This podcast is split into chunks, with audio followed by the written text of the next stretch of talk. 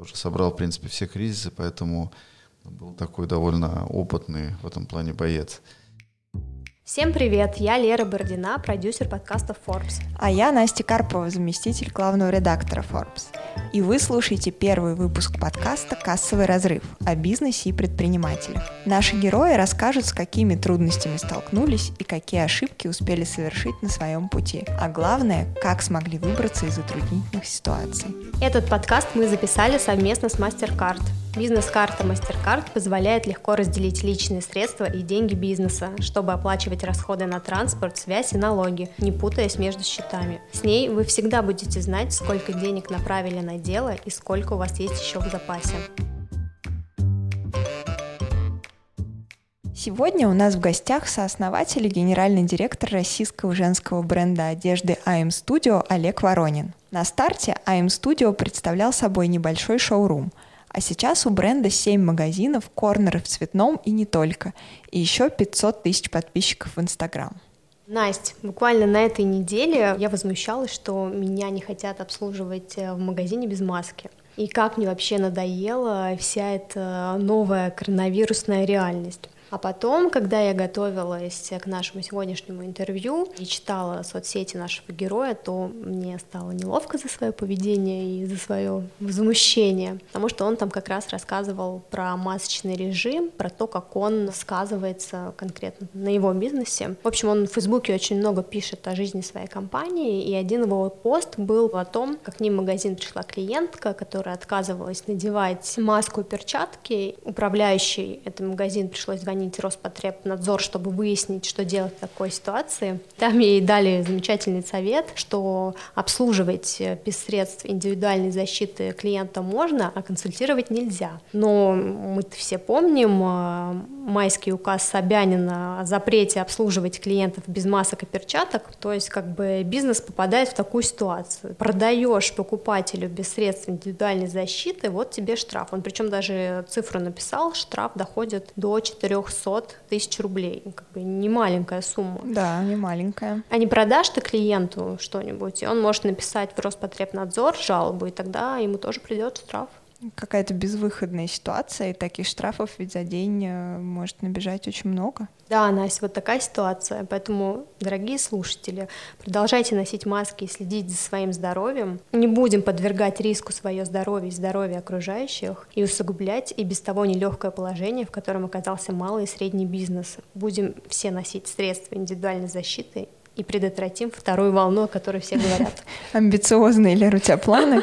Сегодня мы поговорим о том, как бренд Time Studio пережил и продолжает переживать коронавирусный кризис, и как он пережил карантин, и как вообще ему удалось превратить небольшой шоурум в популярный на рынке бренд. Ведь мы знаем, что, например, в Total Look AM Studio Ксения Собчак ходила на предвыборные дебаты. Вот сейчас мы расспросим Олега о том, как они развивали бренд и как получилось сделать его таким популярным. Как эффект э, Ксении Собчак сказался на их продажах. Ну что, Настя, поехали? Поехали. Олег, добрый день. Мы очень рады, что вы к нам сегодня пришли и что теперь мы можем поговорить с героями вживую, а не через Zoom, как это было а, совсем недавно. Здравствуйте. Наверное, я задам первый вопрос. Настя, если ты не против. Расскажите, как появился бренд Time Studio? Это ваш первый бизнес-опыт?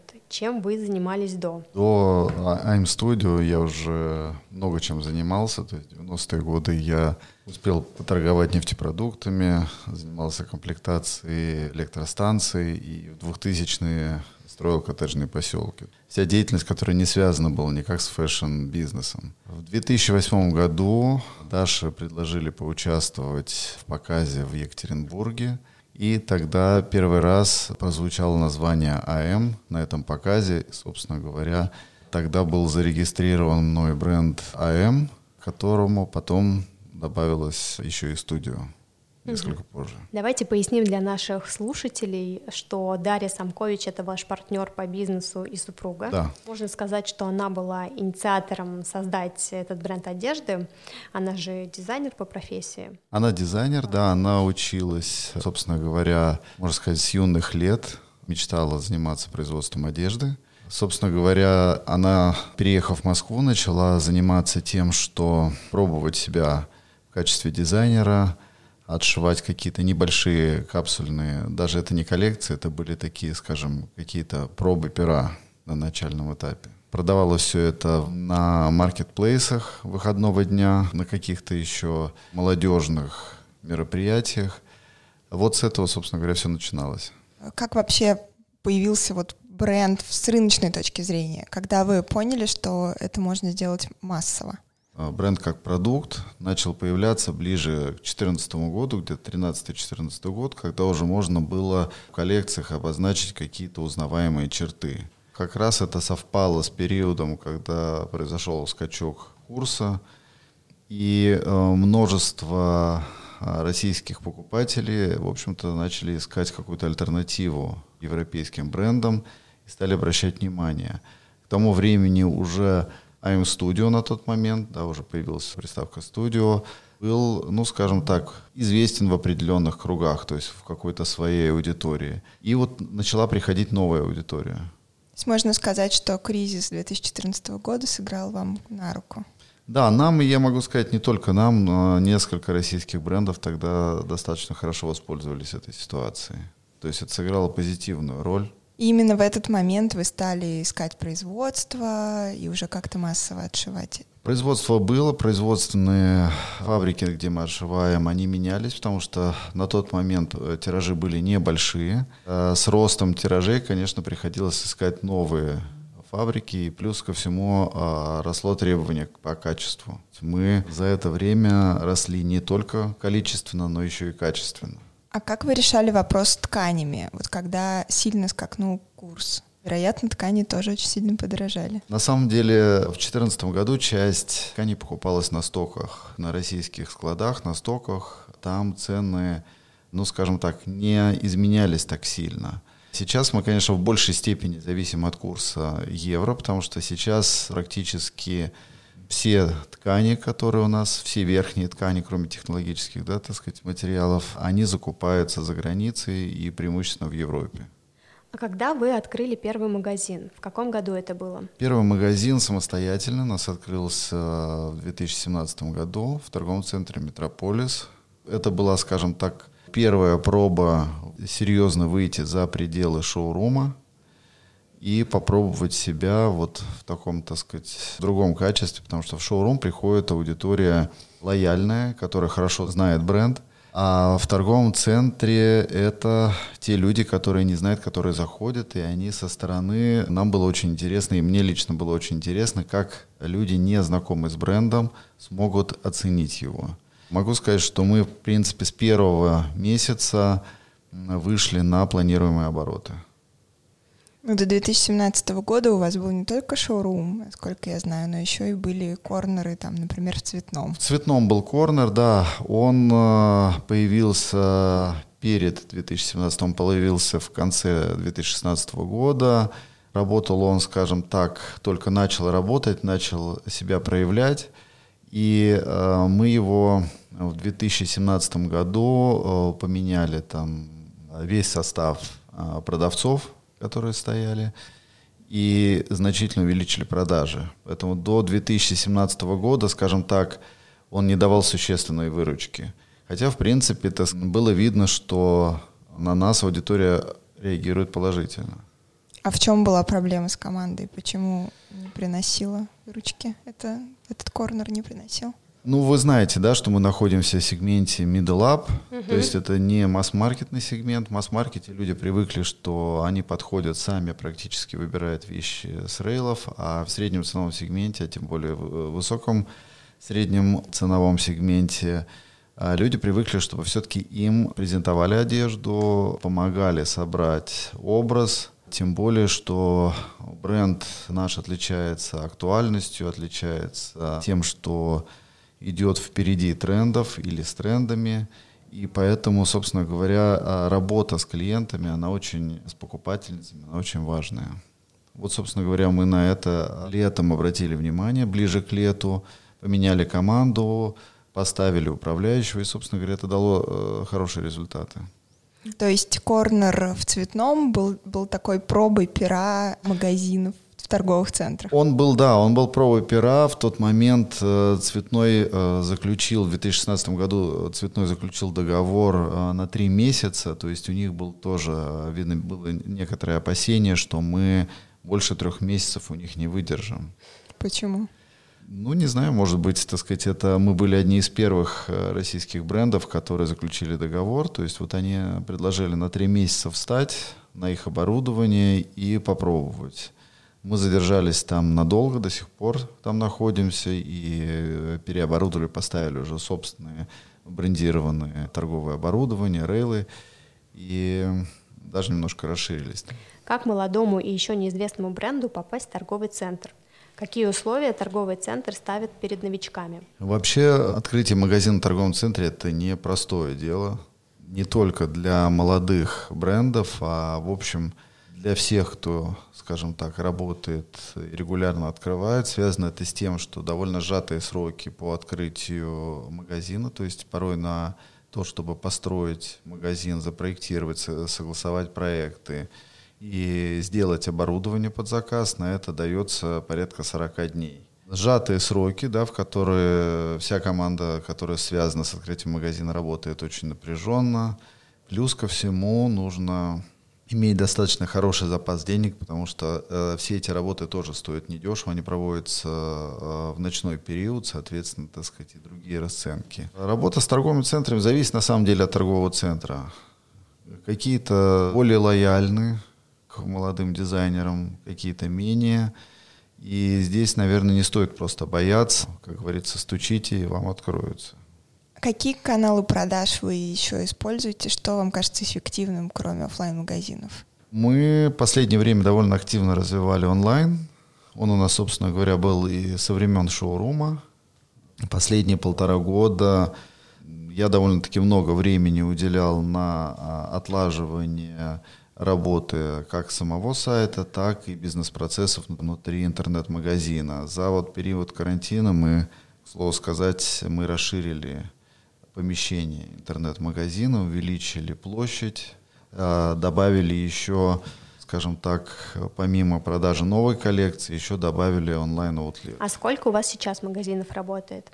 У нас э, сейчас 7 магазинов плюс интернет-магазин и есть еще а, региональные партнеры, с которыми мы работаем, продаем оптом если вернуться к теме кризиса, я вот буквально перед нашим интервью смотрела одно из ваших интервью на Ютубе, и вы там говорили, что основная доля продаж компании приходится на офлайн. Онлайн занимал всего около 25%. А что происходило в тот момент, когда все торговые центры закрылись? И какой сегмент преобладает сейчас? Мы стали увеличивать э, долю, скажем так, не долю, мы стали увеличивать объем онлайн-продаж. Э, активно стали переводить эти продажи в онлайн. Это, э, это удалось. То есть если, скажем так, раньше этот объем составлял 20-25%, то если взять от этого среднемесячного объема, а, в период карантина мы достигли где-то 60% вот от прежних вот этих вот наших оборотов, от прежних месяцев по онлайн а, продажам. Плюс ко всему еще вышли на маркетплейсы, также продавали еще и региональным партнерам в этот период одежду. Какие потери вы понесли за это время? Страшно вообще было в тот момент? Скажем так, я уже в марте понимал, что грядет что-то такое очень неприятное. Сказался опыт предыдущих 98-го года, 2008 года. То есть я уже собрал, в принципе, все кризисы, поэтому был такой довольно опытный в этом плане боец.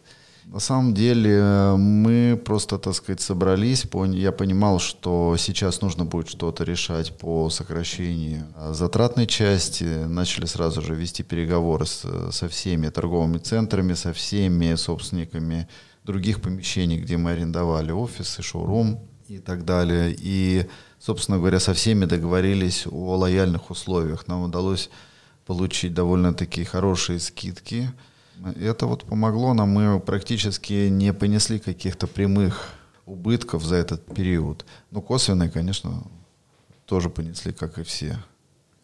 Как вам, в принципе, пришлось перестроить работу компании в кризис? Как у всех, наверное, компания работала в онлайне, работала на удаленке.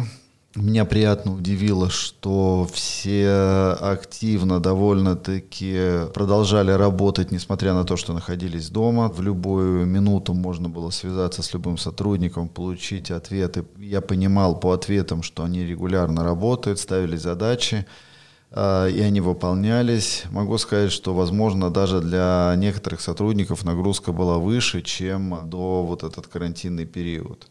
Да, мне кажется, это все отмечают во всех сферах. Это да, это сказалось э, на всех, но зато, так сказать, люди не тратили время на дорогу, да. многие занимались спортом. Я тоже, кстати, проживал это в это время на даче и активно занимался спортом. Даже мне удалось как-то, так сказать, привести себя в порядок перед летом. Зожниками стали.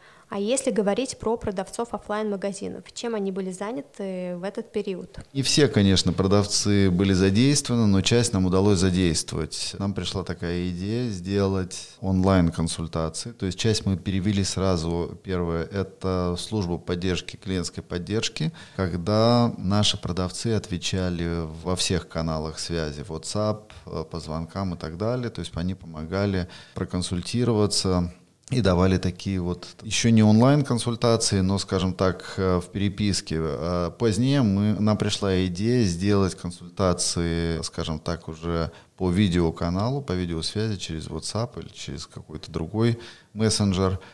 И наши продавцы, находясь в шоуруме, они могли продемонстрировать и как сидит вещь. То есть они могли примерить на себя, они могли продемонстрировать какие-то отдельные узлы, а как выглядят пуговицы, как выглядят швы, или как э, внутри выглядит изделие. То есть это на самом деле для них, я видел, как у них поднялось настроение, как у них горят глаза, то есть они почувствовали, что вот они наконец снова в деле. Это было не только полезно для наших э, покупательниц, но и для команды, для тех, кто участвовал. Пришлось ли вам сократить персонал? На самом деле у нас э, всего сократилось за этот период два человека, и, собственно говоря, с ними мы уже планировали расстаться до а, карантина, поэтому вот каких-то специальных сокращений в этот период мы не делали. А расскажите про потребителей, как изменилось их поведение в кризис? Покупатели, конечно, поменяли приоритеты при покупке, остались какие-то категории товаров, которые совершенно были неинтересны в этот период. Ну, либо люди покупали просто, так сказать, некоторые покупательницы покупали вперед, потому что были акции, были довольно интересные цены. Мы сразу же в первый же месяц карантина снизили цены на 20% на всю коллекцию. Первые же дни апреля. И увидели хорошую ответную реакцию на это. А с открытием магазинов? С открытием магазинов был э, накопленный спрос, он почувствовался. То есть он, конечно, не сразу же, не в первые дни июня, как только вот начали открываться торговые центры. Сначала было видно, как люди очень осторожно, недоверчиво идут в торговый центр, озираясь. Даже по самому я в первый день приехал в торговый центр, когда он был открыт в Метрополис, и видел, как люди, озираясь в масках, смотрят. А социальная дистанция, конечно, была не полтора метра, а метров 15-20. даже на эскалаторах, да, и люди очень осторожно ходили, рассматривали, но где-то вот через неделю, дней через 10 мы почувствовали, как начали хорошо расти наши обороты. Июль был неплохой совсем. Мы продали значительную часть вот нашей весенней летней коллекции 2020 года, мы ее продали. Даже какие-то артиклы были раскуплены еще вот в карантинный период. Многие предприниматели, с которыми мы в Forbes общаемся, совершенно из разных сфер, рассказывают нам, что действительно, когда все открылось, все соскучились по, по магазинам, по кафе, и, э, в общем-то, потребители, покупатели побежали быстрее э, покупать или э, ужинать в рестораны, а потом был какой-то некоторый откат. Наблюдали ли вы такое?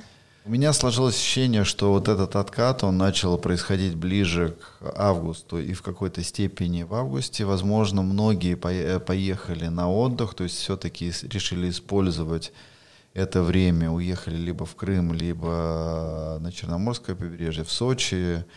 Возможно, это было связано с этим. Плюс ко всему, я заметил, что очень многие бренды э, в августе не смогли предоставить хотя бы часть осенней коллекции, и, возможно, покупатели э, ждали, потому что я смотрел, как у нас происходят покупки, девушки приходили, им нравилось, но они все равно хотят сравнить с какими-то другими марками, где они также покупают, увидеть их коллекции, но вот, к сожалению, э, получилось так, что сравнить в этот период получалось не со всеми брендами – поскольку в карантин сильно вот эти вот сроки, они съехали у всех. Вот у меня еще вопрос про производство. Когда э, случился тотальный локдаун, как работало ваше производство? Как вы отшивали вещи? Были ли у вас какие-то простои, связанные с этим? Как вы решали эту проблему? С производством, а, наверное, было меньше всего проблем. В большей степени задержка была по производству следующей коллекции коллекция осенняя, она уже была разработана, закупка тканей уже была в процессе. Мы постоянно контактировали с европейскими фабриками. Большинство из них э, не закрывались на период карантина, но все равно сроки где-то недели на две были э, смещены. Фабрики, которые отшивали в этот период, собственно говоря, тоже выполняли свои э, обязательства. Основная проблема была именно с разработкой коллекции, поскольку это коллективная творческая работа, и люди должны находиться вместе, а для того, чтобы находиться вместе, собственно говоря... У нас был только Zoom. У нас был только Zoom, да, но по Zoom, к сожалению, нельзя э, делать примерки на манекенах, конструировать и так далее. То есть вот в нашей сфере это, это невозможно. Сколько у вас уходит времени на разработку одной коллекции? Коллекция разрабатывается несколько месяцев, и, как правило, где-то месяцев за 9 до ее выпуска в продажу мы начинаем уже вот э, цикл производства, то есть заказываем ткани и запускаем э, в отшив. Как мне кажется, это довольно немаленькие сроки, и, наверное, это должно сказываться на конкуренции с другими брендами. Мы как-то общались с маркой одежды «Твое», это, конечно, бюджетный сегмент, но мне все равно хочется привести его в пример. У них э, производство и разработка новой коллекции, если я правильно помню, занимает э, всего несколько недель. Они стараются очень быстро выводить э, на рынок новые продукты и таким образом конкурировать с другими брендами масс-маркета, с той же Зарой, Бешкой и так далее. Все зависит на самом деле от концепции бренда. У нас э, коллекция разрабатывается э, самостоятельно, то есть мы не занимаемся э, копированием или перетаскиванием каких-то трендов в наши изделия. Даже наши, собственно говоря, какие-то изделия попадают в трендбуки. Естественно, такая работа, она не может занимать меньший период. Плюс производство тканей мы не закупаем сейчас практически ткани на стоках в редких случаях. А производство тканей в Европе это тоже определенный период. То есть ткани, те, из которых мы отшиваем, это ткани, которые производятся под нас. Скажем так, для европейских брендов э, это тоже довольно-таки запас небольшой. Большинство из них выпускают уже коллекцию, скажем так, за год до того, как она должна появиться в магазинах. И устраивают байерские сессии. Мы тоже в этом плане хотим немножечко раньше делать, чтобы устраивать байерские сессии для наших оптовых партнеров. Вот кризис, вот этот вот карантин нам немножечко спутал карты. Но я надеюсь, что в следующем сезоне мы снова выйдем на байерские сессии. А как вы планируете переживать вторую волну, если она вдруг с нами случится? Есть ли у вас какой-то стратегический план? Ну, начну с того, что меня есть ощущение, что такого строжайшего карантина уже не будет, это будет, скорее всего, в какой-то более мягкой форме. Большинство из нас всех уже как-то приноровились жить в этот период, действовать, развлекаться, отдыхать и работать. Я думаю, что так же, как и в прежний период, переведем что-то в онлайн, все каналы отлажены, вся работа в этом плане отлажена, собственно говоря. Какого-то опасений нет, конечно, это неприятный опыт, когда видишь, что магазины стоят закрытые, когда приходится считать каждый рубль, который тратится, переносить какие-то платежи на более поздние периоды. Но я надеюсь, что мы как-то пройдем сейчас вот эту вот осень, зиму и, и весну. Давайте поговорим про продвижение. Как вы начинали продвигать свой бренд? На самом деле довольно много появляется молодых брендов, но не у всех получается вот так вот выстрелить, как получилось у вас. С чего вы начинали? У вас довольно большой Инстаграм. Как вам удалось набрать эту аудиторию и привлечь ее, главное? Здесь опять-таки вот начало популярности Инстаграма совпал с э, тем моментом, когда бренд начал также становиться популярным. И, как сейчас говорят, что вот это инстаграмные бренды, да, так сказать, это те, которые, собственно говоря, подхватили вот эту вот новую только появившуюся тогда соцсеть, и появились некоторые новые форматы предоставления вот этой информации в виде фотографий, в виде стрит-стайла, который тогда снимался довольно-таки активно. Сейчас снять и сейчас же выложить. То есть это не фотографии, которые делаются профессиональным фотографом и потом обрабатываются, проходят фотошоп, а именно здесь и сейчас. С колес. С колес, да, можно сказать. То есть, если, допустим, сегодня солнце, да, так сказать, можно снять на солнечной улице и сказать, здравствуйте, вот сегодня у нас такой замечательный день, приходите к нам, у нас есть замечательное платье или пальто, и идти ногу с тем настроением, которое есть у наших подписчиков. Вот это, наверное, был такой основной момент. Если говорить уже о продвижении в последующие годы, конечно, нам приходилось э, продвигать уже маркетинговыми инструментами, выбирать аудиторию в Инстаграме, запускать рекламу и так далее, проводить конкурсы, привлекать различных э, медийных персон, э, привлекать блогеров и так далее. И вот эта аудитория, собственно говоря, она вот так вот собиралась. То есть первый этап, он был, наверное, чуть-чуть более легкий, чем, а, чем второй. А вы сами в одном из интервью говорили, что вашу продукцию носят э, Ксения Собчак, Полина Гагарина, Аня Чаповская. Вы с ними по контракту работаете? Нет, никакого контракта нет. Э, вообще таких персон довольно сложно заинтересовать, там, я не знаю, какими-то деньгами. Если им не нравится бренд, они не будут а, его носить. И выбор, скажем так, Ксении Собчак э, нашего образа вот для э, дебатов президентских, это был ее выбор личный, то есть мы не участвовали в этом. Она сама определила свой образ и выбрала наш бренд.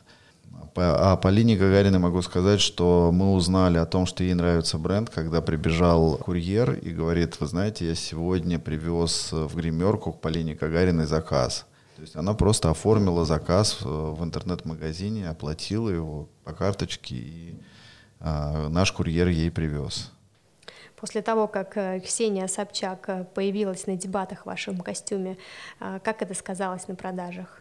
Ну, скажем так, обсуждения были, конечно. Прилив э, аудитории, он, в общем-то, всегда происходит.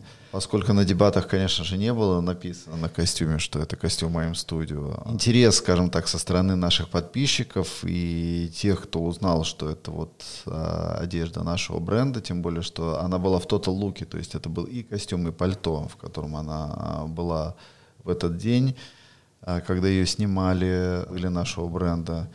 Для многих это было, скажем так, плюсом в некотором смысле повышением, скажем так, в лояльности э, к бренду. То есть вы об этом не знали, для вас это был сюрприз? Да, э, мне Даша прислала ссылку, сказала, смотри, Ксения Собчак в нашем Total луке на президентских дебатах. Ну вы же опубликовали этот лук в сторис? Да, конечно. Ну, это, во-первых, значимые события, президентские дебаты, президентские выборы. Наша аудитория довольно активные девушки, то есть все это девушки, которые занимаются бизнесом, которые занимают довольно-таки высокие посты в компаниях. Бренд сам по себе позиционирует себя, он одежда для девушек с активной такой жизненной позицией, для очень прогрессивных и современных. А как-то потом вы с Ксенией какое-то сотрудничество дальнейшее установили, или это вот был такой ситуативный я вам скажу так, что это был не первый контакт, на самом деле. Первый, она увидела на ком-то из также медийных персон костюм нашего бренда, который был сделан в лимитированном количестве. И она попросила через общих знакомых, чтобы мы сделали, э, точнее, не сделали, мы ей продали этот костюм. Мы сказали, что у нас их нет, они были сшиты там в небольшом количестве, по-моему, там 5 или 10 э, экземпляров. Э, мы нашли ткань, И сделали специально для нее вот еще один. Это был вот первый контакт в рамках бренда. Я думаю, что сейчас предложений вот в этом медийном мире довольно много, но э, я вижу, что вот те, с кем мы работаем все это время, они периодически выбирают э, одежду нашего бренда. Расскажите, как вы выбираете блогеров, кто они и сколько у них должно быть подписчиков? Работает над этим наш пиар-отдел. Сейчас я могу сказать, что я как человек, отвечающий в том числе из маркетинга, даю им рекомендации, чтобы они обращали внимание на аудиторию, с которой, э, которая подписана на этих блогеров, не только на количество. На самом деле все эти тренды э, в соцсетях, они сильно меняются. Если вчера популярные были миллионники, то затем аудитория стала более внимательна к блогерам с меньшим количеством подписчиков, поскольку считают, что они меньше дают рекламу, а более реальную информацию – в общем-то, этим занимается наша пиар-служба. Они определяют вот эту вот аудиторию, с которой мы работаем среди блогеров. Хочется еще поговорить о несовершенствах этого канала продвижения. Многие сейчас жалуются, что у аудитории упало доверие к блогерам, и если говорить про бренды, у которых основной канал продвижения — это Инстаграм, то их контент стал настолько одинаковым, что пользователи просто теряются и не могут отличить, какой бренд они сейчас видят. Пост опубликовала М-студию или какая-то другая марка одежды. Вот что с этим делать и как выделиться среди других марок? Вы абсолютно правы, да, есть такая ситуация, и она связана еще в том числе с тем, что многие бренды, многие блогеры начинают э, копировать идеи, копировать стилистику, подачу материала и так далее. И в конечном счете, конечно, лента становится безликой. Какая-то идея, она быстро выгорает на этом пространстве. Поэтому э, я считаю, что правильный путь в данном случае – это все-таки уникальность, то есть стараться разрабатывать уникальный какой-то подход в съемках, в видеосъемках, делать какие-то свои приемы, идеи, возможно, новые генерировать. То есть не стараться скопировать то, что уже пройдено э, по несколько раз другими брендами, а стараться все-таки сделать что-то свое, то, что будет кардинально отличать от э, других брендов. Можно я задам последний вопрос про продвижение? Мы в кулуарах тихорят наших слушателей успели обсудить, нужно ли лицо бренду, и вы сказали, что не обязательно. Но в ситуации, когда лента Инстаграма становится безликой, как мне кажется, что этот инструмент может помочь. Когда пользователь листает Инстаграм и понимает, вот я вижу эту девушку, она рекламирует бренд Time Studio. У пользователей появляется ассоциация. Я, во-первых, могу сказать, что девушки меня меняются, время идет, и происходят какие-то, так сказать, личные изменения в жизни. Поэтому выбирать, допустим, одну модель одного человека для того, чтобы он, скажем так, и рассчитывать, что он будет всю жизнь отдавать бренду, наверное, неправильно. Плюс ко всему, конечно, это в какой-то момент надоест и этому лицу в том числе, потому что эта работа довольно-таки завязана на одном бренде, она, наверное, будет все-таки менее интересная. Люди хотят себя реализовать, чем-то новом, достичь каких-то новых результатов в своей жизни. Хотя есть бренды, которые выстраиваются вокруг персоны владельца. Это несколько разных путей, которые, собственно говоря, бывают у бренда. Есть, когда бренд строится вокруг названия, есть бренд, когда строится вокруг идеи, есть тогда, когда он строится вокруг кого-то из владельцев бренда. Мы как-то упустили вопрос про Farfetch. Если я правильно помню, вы в этом году вышли на международный маркетплейс Farfetch, правильно? Еще не попали. Мы ведем сейчас переговоры. А, мы продавались на Farfetch несколько лет назад. Вышли туда через одного из наших оптовых партнеров, который был там, скажем так, аккредитован. И мы в данный момент действительно ведем с ними переговоры по совместной работе. Вот, есть небольшие трудности, связанные с тем же карантином. Но, в принципе, так сказать, Farfetch довольно-таки оптимистично смотрит на наше сотрудничество. А вам вообще интересны зарубежные рынки? Как вы смотрите на выход куда-то за границу? А, у нас были уже пробы в прежние годы. были закупки среди а, мультибрендовых небольших бутиков, которые представляли нашу одежду. В данный момент мы да, а, раздумываем, есть план выхода на а, зарубежные рынки, по крайней мере, бренд уже на сегодняшний день зарегистрирован практически во всех основных европейских и вообще во всех практически странах мира, которые могут быть нам интересны с точки зрения продаж. Конкуренции не боитесь на международном рынке? Конкуренция, она будет всегда, но на самом деле у российских брендов в этом плане есть достаточно хорошее преимущество. Это цена при достаточно хорошем качестве. Я могу сказать, что если брать самое начало, когда бренд начинал развиваться, не было практически никакой инфраструктуры. На сегодняшний день появилось множество хороших фабрик, которые также постоянно модернизируются, покупают оборудование, так далее. То есть этого не было еще несколько лет назад в таком количестве.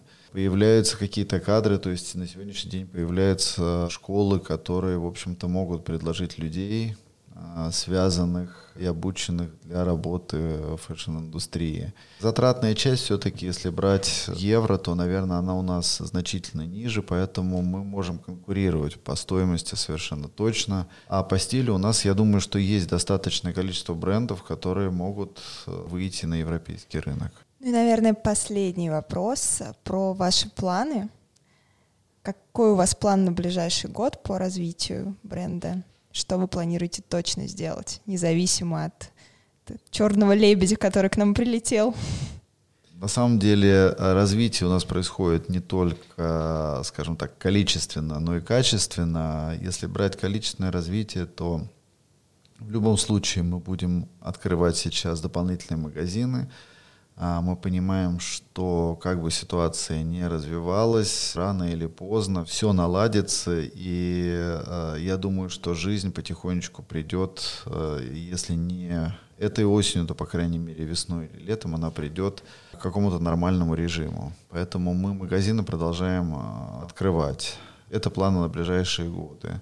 Если говорить про качественное развитие, оно происходит у нас постоянно. Если посмотреть, скажем так, вещи, которые были отшиты в 2016-2017 году, они сильно отличаются по качеству. Даже иногда нам кажется, что вот э, неужели мы вот шили-то... Не то, чтобы они были плохие, просто мы понимаем, что сейчас некоторые тонкости, уровни отделки, детали, они проработаны гораздо лучше, чем э, были проработаны тогда. То есть мы постоянно растем вот в плане э, качества в том числе. Вы слушали подкаст «Кассовый разрыв», который мы записали при поддержке MasterCard. Всем держателям бизнес-карт MasterCard доступна программа лояльности «Бизнес-бонус». Получайте бонусы за все покупки от 500 рублей и более. Одна транзакция – один бонус. Обменивайте их на предложения и скидки от партнеров.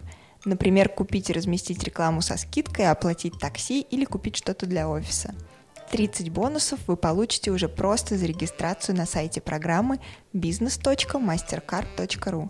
Ссылку найдете в описании подкаста. С вами были Лера Бородина и Настя Карпова. Всем пока! В подготовке этого эпизода нам помогал фрагментум подкаст.